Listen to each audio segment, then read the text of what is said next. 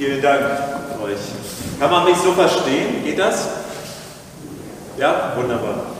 Ich äh, muss, bevor ich noch einmal beten werde, sagen, also ich werde jetzt einfach du sagen, obwohl wir uns teilweise ja gar nicht kennen. Das ist nicht persönlich gemeint. Aber es ist leichter, als wenn ich jetzt immer hin und her springen muss. Wenn wir nachher persönlich ins Gespräch kommen sollten und Sie an Sie bevorzugen, kein Problem. Nur vorweg. Ich bete noch einmal. Lieber Vater im Himmel, ich danke dir dafür, dass du ein großer Gott bist. Und du kannst in unsere Herzen sehen, wenn du dieser große Gott bist, dann ist dir das möglich. Und du siehst vielleicht Zweifel, die wir schon gehört haben, mit denen wir zu tun haben. Du siehst Glaube und Unglaube. Du siehst auf den Grund unseres Herzens und weißt, wie es uns geht mit dem, wo wir gerade stehen. Und danke dafür, dass du uns irgendwie auch ansprechen kannst. Und vielleicht hast du es schon getan. Ansonsten möchte ich bitten, dass du diesen Gottesdienst weiterhin dazu gebrauchst. Amen. Ich hatte in dieser Woche eine Mail, sie war in einem extra Ordner, der ist schon dafür gekennzeichnet, dass man sich die nicht unbedingt zu sehr zu Herzen nehmen soll. Aber ich bin hängen geblieben, weil da stand, ich habe 150 Millionen gewonnen. Das ist natürlich verlockend, fand ich. Und dachte, ja, das ist gut, das würde mir nicht schaden. Allerdings hätte ich dafür 150 Euro an irgendwas überweisen müssen. Und dann dachte ich, na ja, ich weiß nicht genau. Ach nee, Dollar waren es. Und ich wusste nicht genau, wie viel Dollar jetzt äh, das in Euro gewesen wären. Da habe ich es gelassen. Aber natürlich sind mir sofort Zweifel gekommen. Warum sollte mir jemand 150 Millionen Dollar oder Euro überweisen? Aus welchem Grund? Natürlich nicht. Natürlich war das im Spam-Ordner. Man liest das ja immer wieder, dass Menschen irgendwo so äh, anderen Menschen so auf den Leim gehen. Und Kopfschütteln nehme ich dann manchmal wahr, oh, wie kann man nur so naiv sein und darauf hineinfallen? Leichtgläubig.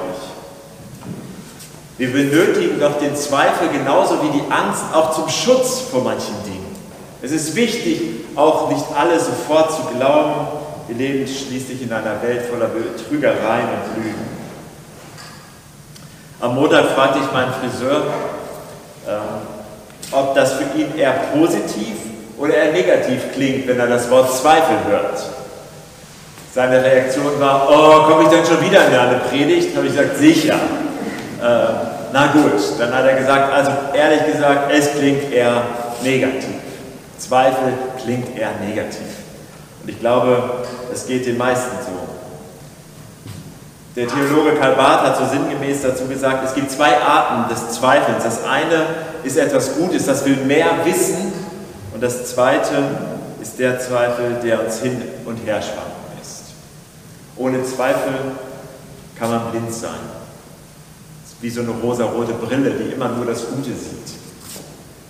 Sie hilft uns, so hilft uns der Zweifel vielleicht genau diese richtige Balance zu halten zwischen Glauben und Infragestellen. Ein gesundes Misstrauen zu entwickeln. Obwohl, da hat mein Friseur ja recht, es hört sich erstmal eher negativ an, Zweifel. Ich habe heute drei kurze Punkte, zu denen ich was sagen möchte. Der erste heißt der Charakter des Zweifels. Der zweite Punkt heißt die Nummer eins in Deutschland unter den Zweifeln.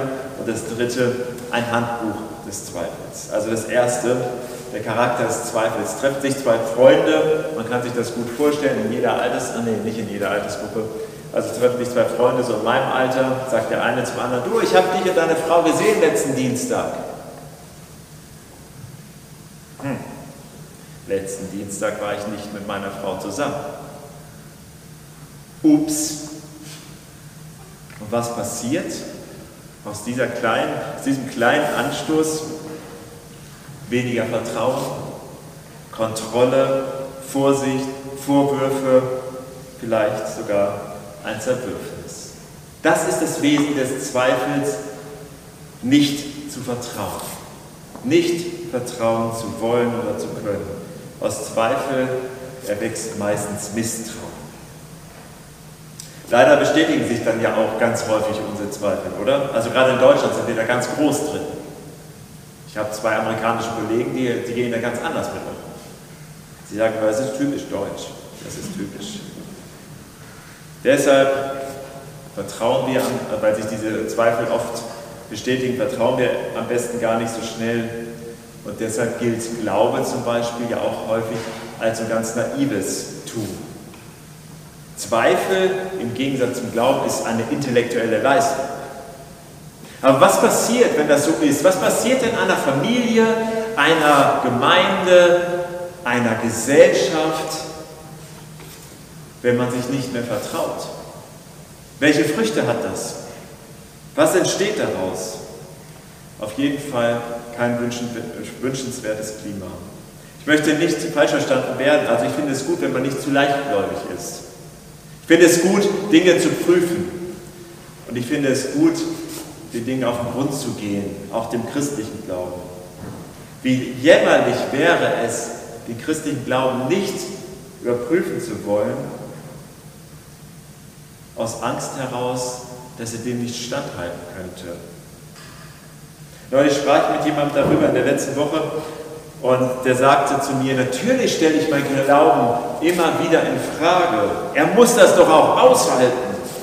Wenn ich das nicht täte, dann käme ich wahrscheinlich in so ein seelisches Ungleichgewicht.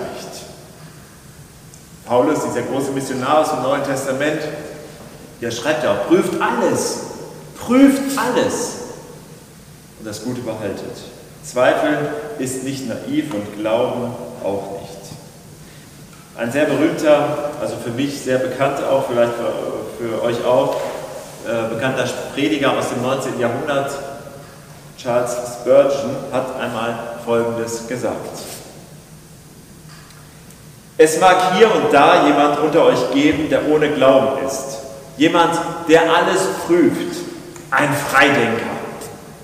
Auch ich bin jenem gleich gewesen. Es war eine böse Stunde, als ich einst den Anker meines Glaubens fallen ließ. Ich ließ mein Schiff von den Winden dahin treiben und sagte zur Vernunft, sei du mein Kapitän. Zu meinem Hirn, sei du mein Steuerbruder. Und es begann eine wahnwitzige Fahrt. Es war ein heftiges Dahinfahren auf dem Ozean des Freidenkens. Als ich fuhr, begann sich der Himmel zu verdunkeln. Als Ersatz dafür begann das Meer zu leuchten. Ich sah Funkeln als Gedanken, die mir Vergnügen machten.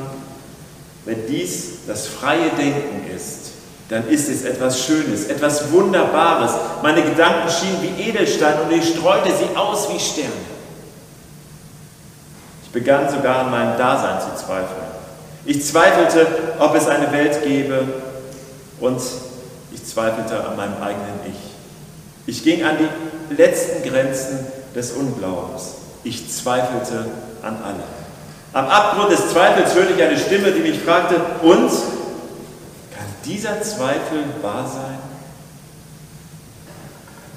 Damit erwachte ich aus dem Traum des Zweifelns und des Freidenkens. Der Glaube führte mich zurück. Er rief, hinweg, hinweg. Und warf, und ich warf meinen Anker bei Christus aus. Darum spreche ich zu allen Zweiflern, ich habe diese Fahrt bis zum Ende gemacht. Ich wollte ein Ungläubiger sein. Ich habe es versucht. Erst war es süß, aber dann war es bitter. Hier enttarnt ein Mann aus der Not den Zweifel. Er findet in Gottes Wort und bei Gott direkt in seinem Glauben Halt und Sicherheit. Da ist Vertrauen, Beziehung, Liebe tatsächlich möglich. Früchte, die der die der Zweifel nicht bietet. Mein zweiter Punkt lautet die Nummer eins in Deutschland unter den Zweifeln, der Selbstzweifel. Wir haben es schon gehört, genug, bin ich genug, um geliebt zu werden? Die Geschichte mit meinem Friseur ist noch gar nicht zu Ende. Also, ich war beim Friseur und dann habe ich ihn gefragt, was denkst du über unsere Gesellschaft? Und er sagte, der Hauptzweifel ist meiner Meinung nach der Selbstzweifel. Bin ich klug genug, reich genug, schön genug, normal genug? Da entstehen Selbstzweifel schneller, als man denkt. Unsere Gesellschaft gibt uns Werte und Normen vor, in denen wir uns bewegen sollen. Und wenn nicht, dann wird man schnell ungenügend. Ein kluger Mann, mein Friseur, finde ich. Selbstzweifel es gibt wohl niemanden unter uns, unter uns, der das nicht kennt, oder? Jetzt können wir alle auch, nein, das muss niemand aufstehen. Oft sind es gerade die berühmtesten, die schönsten, die vorne im Rampenlicht stehenden Persönlichkeiten, die am meisten damit zu tun haben. Kennt ihr Ishtar Isik? Kennt ihr sie? Echt nicht? Du kennst sie, ja. Ishtar Isik hat bei YouTube 1,1 Millionen Abonnenten. Ich auch. 1,4 äh, Millionen Follower auf Instagram. Und sie durfte 2017 unsere Bundeskanzlerin äh, interviewen, weil das Thema war, dass die jetzt auch 16-Jährige wählen durften oder sollten, oder ich weiß nicht irgendwie ging es darum. Und dann äh, am Ende des Interviews sagt dann Ishtar Isik zu der Angela Merkel, vielen Dank, das war übrigens mein erstes Interview. Und dann sagt unsere Bundeskanzler folgendes, Ihr erstes Interview und sonst machen Sie nur, äh, nur Selbstdarstellung? Und ich dachte, ja, genau das ist es. Selbstdarstellung. So ist es. Wir machen uns unsere eigenen Bühnen heutzutage. Was wir dort aufführen, soll das sein, was andere von uns denken. Oder was ich auch gerne von mir selbst denken. So wie andere mich sehen sollen, meine Selbstdarstellungsbühne. Wenn wir dann aber merken, dass wir selbst dem gar nicht entsprechen, so in diesem analogen, in diesem Leben, dann können da schnell Selbstzweifel aufkommen, weil ich gar nicht so bin, wie ich eigentlich gerne hätte oder wie andere mich sehen sollen. Corona ist ja wie so ein Brennglas. Das, was da ist, wird nur noch deutlicher hervor. Das können Einsamkeit sein oder Selbstzweifel. Eine, Psycho, eine Jugendpsychiaterin erzählte mir in der letzten Woche, die Folgen von Corona sind, dass sie so viel zu tun hat wie noch nie zuvor. Als Jugendpsychiaterin. Bin ich genug? Wenn ich mich nicht mehr mag, wer kann mich denn dann mögen? Wer kann mich denn dann lieben? Jemand, der mich kennt, der meine innersten Gedanken und Wünsche kennt, ja sogar meine Motivation und meine Prägung. Ich glaube, Mirja hat es gesagt, in dem Anspiel. Mein ganz, mein ganz persönlicher Held der Corona-Zeit und den Fragen des Selbstzweifels ist Jesus Christus. Selbst ein Schwerverbrecher, der am Kreuz neben ihm äh, hing, der nur darum bat, dass Jesus doch an ihn denken möge, den hat er angenommen und geliebt. Das macht mir Hoffnung. Mein dritter und letzter Punkt, ein Handbuch für den Zweifel. Wisst ihr, was ich im Moment am allerschrecklichsten finde? Diskussionen mit Corona-Leugnern oder irgendwelchen Verschwörungstheoretikern. Ich werde nicht über dieses Thema sprechen, nur das finde ich ganz schlimm und ich sage euch auch warum. Weil man eigentlich nicht diskutieren kann. Diskutieren bedeutet, ich nehme meinen Standpunkt und lege ihn hin und lasse es zu, dass sich daran vielleicht was verändert, aber das findet überhaupt nicht statt. In keiner Talkshow zu diesem Thema findet das statt. Alle haben ihren Standpunkt, den habe ich und den hauen wir jetzt mal gegen deinen und dann gucken wir, was passiert. Wenn Zweifel kommen, dann lässt sich das auch nicht ändern. Es werden immer Zweifel da sein, an fast allen Dingen. Aber wir können beeinflussen, wie wir damit umgehen. Wir können überlegen, was wir füttern wollen. Wenn wir zu einem Thema etwas Positives finden wollen, dann werden wir das finden. Wenn wir zu einem Thema etwas Negatives finden wollen, dann werden wir das finden. Immer. Und deswegen ist es ganz wichtig, genau zu überlegen, worum es eigentlich geht. Worum geht es bei dem Thema Zweifel? Eigentlich geht es nur um Beziehungen. Wir leben als Menschen in einem Netzwerk von Beziehungen und für diese Beziehung ist Vertrauen alles. Vertrauen steht immer am Anfang. Man kennt diese Geschichten, ich glaube, ich habe schon als Kind gehört, zwei Wächter langweilen sich Und der eine, der will den anderen ein bisschen foppen und sagt dann, ja, da hinten brennt's. Und der rennt los, stimmt gar nicht, ja, und so. Und dann macht er das ein zweites Mal, da ist er schon skeptisch. Und beim dritten Mal steht er nicht mehr auf, auch wenn es brennen sollte. Der Zweifel ist in Unglaube umgeschlagen. Er vertraut ihm nicht mehr. Das ist das Prinzip des Zweifels. Wo liegt die Wurzel des Unglaubens? Sie ist Teil unseres Lebens, unseres Herzens, gehört zur Welt, weil wir nicht alles wissen, weil wir an so vielen Stellen vertrauen müssen. Wie war das bei Petrus, diese Geschichte eben, die wir gehört haben aus der Bibel, aus dem Matthäus-Evangelium? Jesus hat so einen richtig anstrengenden Tag hinter sich, schickt die Leute nach Hause, die Jünger, das waren seine Schüler, die schickt er ins Schiff, sie sollen schon mal auf dem See rüberfahren, so ein kleiner Bergsee, fünf bis acht Kilometer lang. Und Jesus wollte nur mal allein sein zum Beten. Dieser Bergsee ist bekannt bis heute dafür, dass ganz schnell das Wetter umschlagen kann, dass es ein Sturm aufkommt, der wirklich auch bis heute gefürchtet ist. Und irgendwann in der Nacht kommen die Jünger in diesen Sturm, in so einen Sturm und wissen nicht mehr ein und aus, starker Gegenwind. Und mitten in der Nacht kommt Jesus übers Wasser gelaufen und kommt zu ihm. Und nicht nur was, Jesus geht auf dem Wasser, sondern Petrus dann ja auch schließlich. Und dann äh, zweifelt Petrus zweimal. Das erste Mal zweifelt er, bist du wirklich, bist du das wirklich, Jesus? Weil äh, ich habe das noch nicht so häufig erlebt, dass jemand auf dem Wasser geht. Und Jesus lässt sich darauf ein. Das zweite Mal steht er dann selbst auf dem Wasser, weil er es unbedingt wollte. Und dann sieht er die Wellen, das Unwetter, guckt von Jesus weg, sieht nur noch das, was gefährlich ist und ruft, Herr, rette mich. Und Jesus kommt und rettet.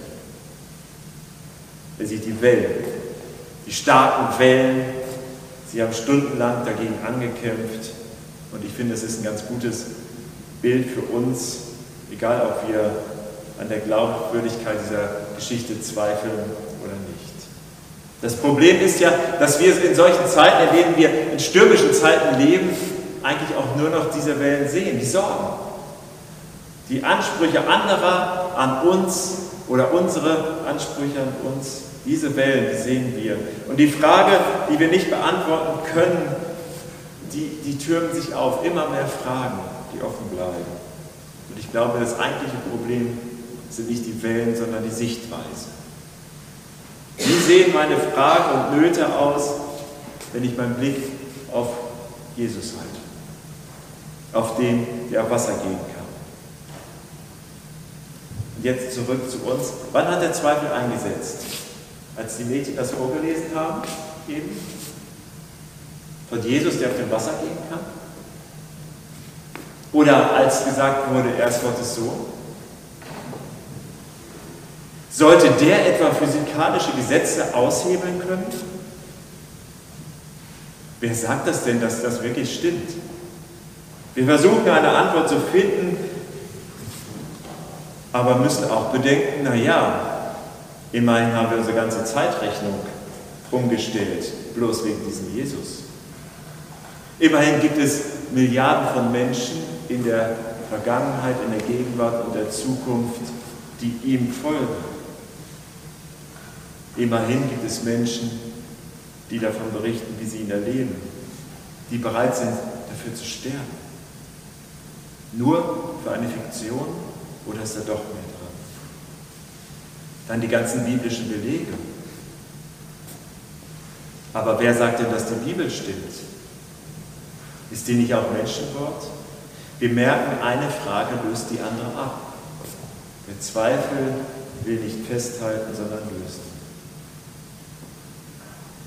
Es ist eine Sache des Vertrauens. Definitiv eine Sache des Vertrauens. Beim Glauben und beim Zweifeln geht es um das Vorzeichen, mit dem ich daran gehe. Der berühmte Evolutionstheoretiker, Biologe und Atheist Richard Davis Dawkins sagte, ich weiß es nicht, ich weiß es nicht, ob Gott existiert oder nicht, aber ich habe mich entschieden, meinen Annahmen zu folgen. Er glaubt, seine Annahmen Er folgt ihm, baut sein Leben darauf auf und natürlich zweifelt er von diesem Standpunkt aus alles an, was dagegen spricht. Tue ich auch, aber von meinem Standpunkt aus. Dafür habe ich mich entschieden, für dieses Vorzeichen. Dann lohnt sich ja immer der Blick auf die Früchte, oder? Heute im Online-Shopping-Zeitalter machen wir, also ich mache das jedenfalls, gucke erstmal, wie sind denn die Rezessionen? Wie viele Sternchen hat denn das Produkt bekommen? Oder der Online-Händler? Welche Erfahrungen haben andere gemacht? Es geht um Vertrauen, Glauben und Misstrauen. Wie möchte ich leben? Wie möchtest du leben? Wie möchtet ihr leben? Das entscheidet ich und das entscheidet ihr, auch wenn der BU zu Ende ist. Schließen möchte ich mit dem, was Johanna ganz am Anfang gesagt hat. Nee, Werner hat es vorgelesen, Entschuldigung. Eine Geschichte von Jesus. Ein Mann kommt zu ihm, Jesus ist schon sehr berühmt, tausende von Menschen kommen immer zu ihm und er sagt, mein Kind ist krank. Es ist wirklich schwer krank. Ich weiß nicht, wohin mit meiner Not. Ich bin verzweifelt weil ich nicht mal mehr die Kraft zum Zweifeln habe. Ich bin verzweifelt, bitte hilf mir, wenn du kannst. Und Jesus sagt ihm,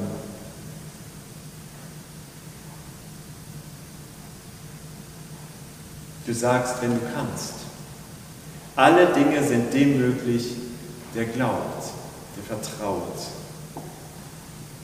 Sogleich schrie der Vater des Kindes, ich glaube, hilf du meinen Unglauben. Ich glaube, hilf du meinen Zweifeln. Ich will glauben. Das reicht. Das reicht uns heute genauso